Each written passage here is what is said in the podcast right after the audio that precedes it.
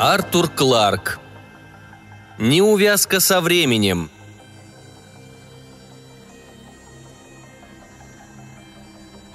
Что и говорить, преступления на Марсе совершаются нечасто. Не без сожаления заметил инспектор уголовной полиции Роулинга. По сути дела, из-за этого мне и приходится возвращаться в Скотланд-Ярд. Задержись я здесь подольше, и от моей былой квалификации не осталось бы и следа. Мы сидели в главном смотровом зале космопорта на Фобосе и любовались залитыми солнцем зубчатыми скалами крохотной марсианской луны. Ракетный паром, доставивший нас с Марса, отошел минут десять назад, и сейчас начинал головокружительное падение на шар цвета охры, парящий среди звезд. Через полчаса мы должны были подняться на борт лайнера, отправлявшегося на Землю, в мир, где большинство пассажиров никогда не бывали – хотя и называли его по традиции своей родиной. «Но все же», — продолжал инспектор, — «иногда и на Марсе случаются происшествия, которые оживляют тамошнюю жизнь. Вы, мистер Маккар, занимаетесь продажей произведений искусства и, должно быть, слыхали о переполохе в Меридиан-Сити, произошедшем несколько месяцев назад». «Что-то не припомню», — ответил полный смуглый человек, которого я было принял за возвращающегося с Земли туриста — Инспектор, по-видимому, успел ознакомиться со списком пассажиров, отбывающих с очередным рейсом. «Интересно, много ли ему удалось разузнать обо мне?» – подумал я и попытался внушить себе, что совесть моя, хм, достаточно чиста. В конце концов, каждый что-нибудь допровозит через марсианскую таможню. «Мы старались не поднимать шума», – произнес инспектор. «Но в делах такого рода огласка неизбежна. А случилось вот что – Вор, специализирующийся на ограблении ювелирных магазинов, прибыл с Земли, чтобы похитить величайшее сокровище музея в Меридиан-Сити – богиню Сирен. «Что за нелепая идея?» – возразил я. «Статуя богини, конечно, бесценна, но ведь это просто камень, обломок песчаника. Ее нельзя продать. С таким же успехом можно было бы похитить, например, Иону Лизу». Инспектор широко улыбнулся. «Такое тоже случалось», — сказал он. Возможно, и мотив преступления в обоих случаях был одним и тем же. Некоторые коллекционеры с готовностью отдали бы за такой предмет искусства целое состояние, даже если любоваться им смогли только в одиночестве. Вы согласны, мистер Маккар? Совершенно с вами согласен. По роду своей деятельности мне приходится иметь дело с сумасшедшими самого разного толка. Так вот, кто-то из таких, с позволения сказать, коллекционеров – и нанял нашего красавчика. Звали его Дэнни Уивер. И только исключительно невезение помешало ему похитить статуэтку богини. Диктор информационного центра космопорта сообщил, что наш рейс задерживается из-за необходимости произвести контрольные замеры горючего и попросил нескольких пассажиров подойти к справочному бюро. Пока мы дожидались конца объявления, я припомнил то немногое, что знал о богине Сирен. Хотя мне никогда не доводилось видеть оригинал, я, подобно большинству туристов, отбывающих с Марса, увозил в своем багаже его копию. В сопроводительном документе, выданном Марсианским бюро по охране памятников древности, удостоверялось, что это точная копия в натуральную величину так называемой богини Сирен, открытой в море Сирен третьей экспедиции в 2012 году. Трудно поверить, что такая миниатюрная вещица могла вызвать столько споров. Величиной она была дюймов 8 или 9, Будь она выставлена в каком-нибудь музее на Земле, вы бы прошли мимо, не обратив на нее никакого внимания. Головка молодой женщины. В чертах лица есть что-то восточное. Мочки ушей несколько оттянуты. Завитки мелко вьющихся волос плотно прилегают к лбу. Губы чуть раскрыты, словно от радости или удивления. Вот и все. Но тайна ее происхождения настолько опрокидывала все привычные представления, что послужила толчком к возникновению доброй сотни религиозных сект и свела с ума ни одного археолога. И было от чего тронуться. Откуда могла взяться чисто человеческая голова на Марсе, где единственными разумными существами были ракообразные? Интеллектуальные омары, как любят их называть наши газеты. Коренные марсиане даже близко не подошли к тому уровню развития, на котором становятся возможными космические полеты, и во всяком случае их цивилизация погибла задолго до появления человека на Земле – Неудивительно, что богиня Сирен стала загадкой номер один Солнечной системы. Не думаю, что при жизни моего поколения нам удастся решить эту загадку, если ее вообще удастся когда-нибудь решить. Разработанный Дэнни план был весьма прост, прервал молчание инспектор. Вы знаете, сколь пустыми становятся марсианские города по воскресеньям, когда все закрыто, и колонисты сидят по домам перед телевизорами и смотрят передачу с Земли – Дэнни на это и рассчитывал, когда в пятницу вечером остановился в гостинице в западном Меридиан-Сити. Субботу он отвел на то, чтобы осмотреться в музее. Воскресенье, чтобы без помех заняться делом. А в понедельник утром вместе с другими туристами надеялся покинуть город.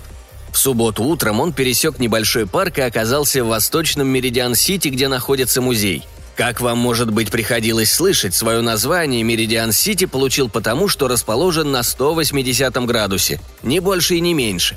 В городском парке установлена каменная глыба, на которой высечен меридиан, разделяющий Марс на два полушария. Посетители парка любят фотографироваться у этого обелиска, стоя одной ногой в одном, а другой в другом полушарии. Просто удивительно, до чего такие вещи могут забавлять некоторых – Целый день Дэнни, как и всякий турист, слонялся по музею. Но когда подошло время закрытия, он не покинул музей, а тайком пробрался в один из залов, закрытых для посетителей, где готовилась экспозиция, посвященная периоду строительства каналов.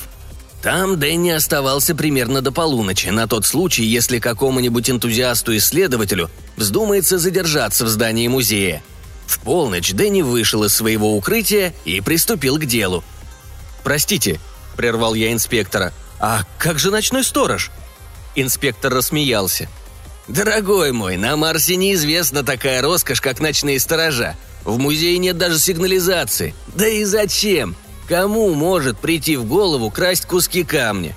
Правда, богиня находится в тщательно опечатанной витрине из стекла и металла, но это на случай, если какой-нибудь любитель сувениров воспылает к ней преступной страстью – но даже если бы кто-нибудь похитил богиню, вору все равно негде было бы спрятать свою добычу.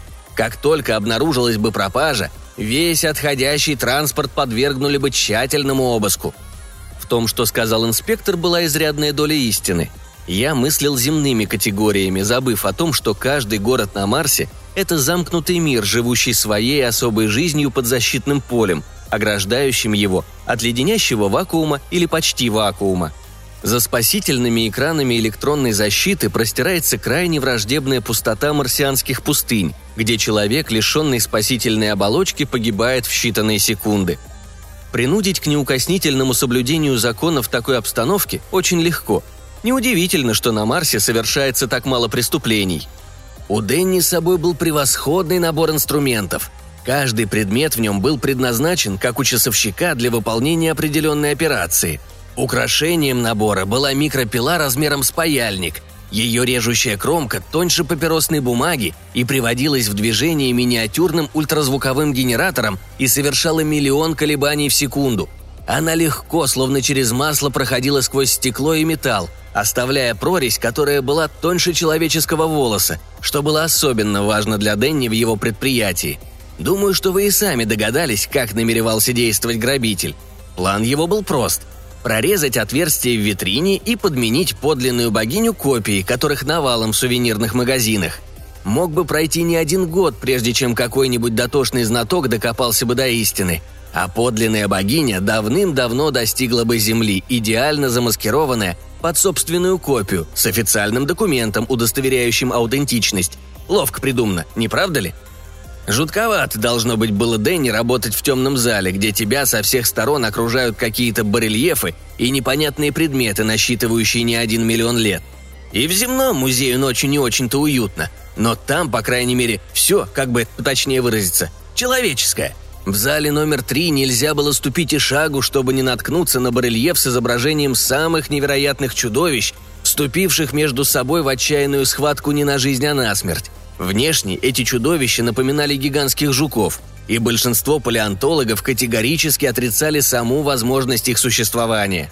Но вымышленные или реальные они принадлежали марсианскому миру и не беспокоили Дэнни так, как богиня, молча взиравшая на него сквозь века и решительно отказывавшаяся объяснить свое появление.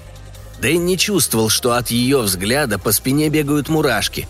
Откуда я все это знаю? Да от самого Дэнни – вскрытию витрины Дэнни приступил словно огранчик алмазов к резанью уникального камня. Почти вся ночь ушла на то, чтобы прорезать люк в витрине. И когда работа подошла к концу, Дэнни решил немного передохнуть и отложил пилу в сторону. Много еще оставалось сделать, но самое трудное было позади.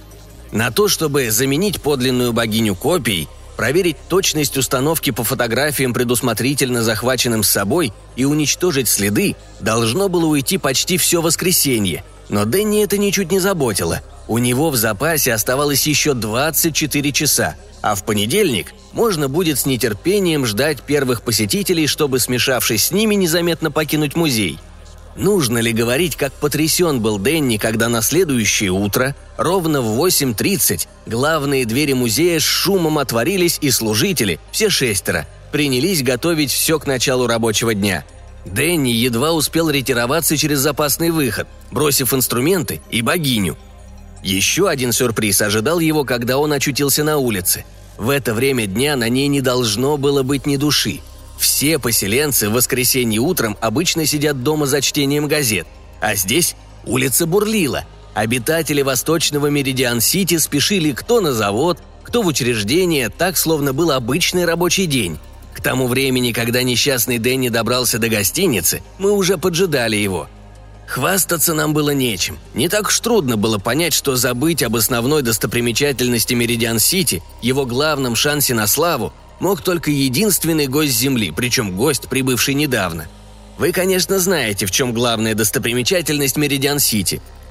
«Нет», — признался я чистосердечно. «Шесть недель не слишком большой срок даже для поверхностного знакомства с Марсом, и к востоку от Большого Сирта мне так и не довелось побывать». «Не беда, сейчас поймете, в чем причина постигшей Дэнни неудачи. Все объясняется до смешного просто.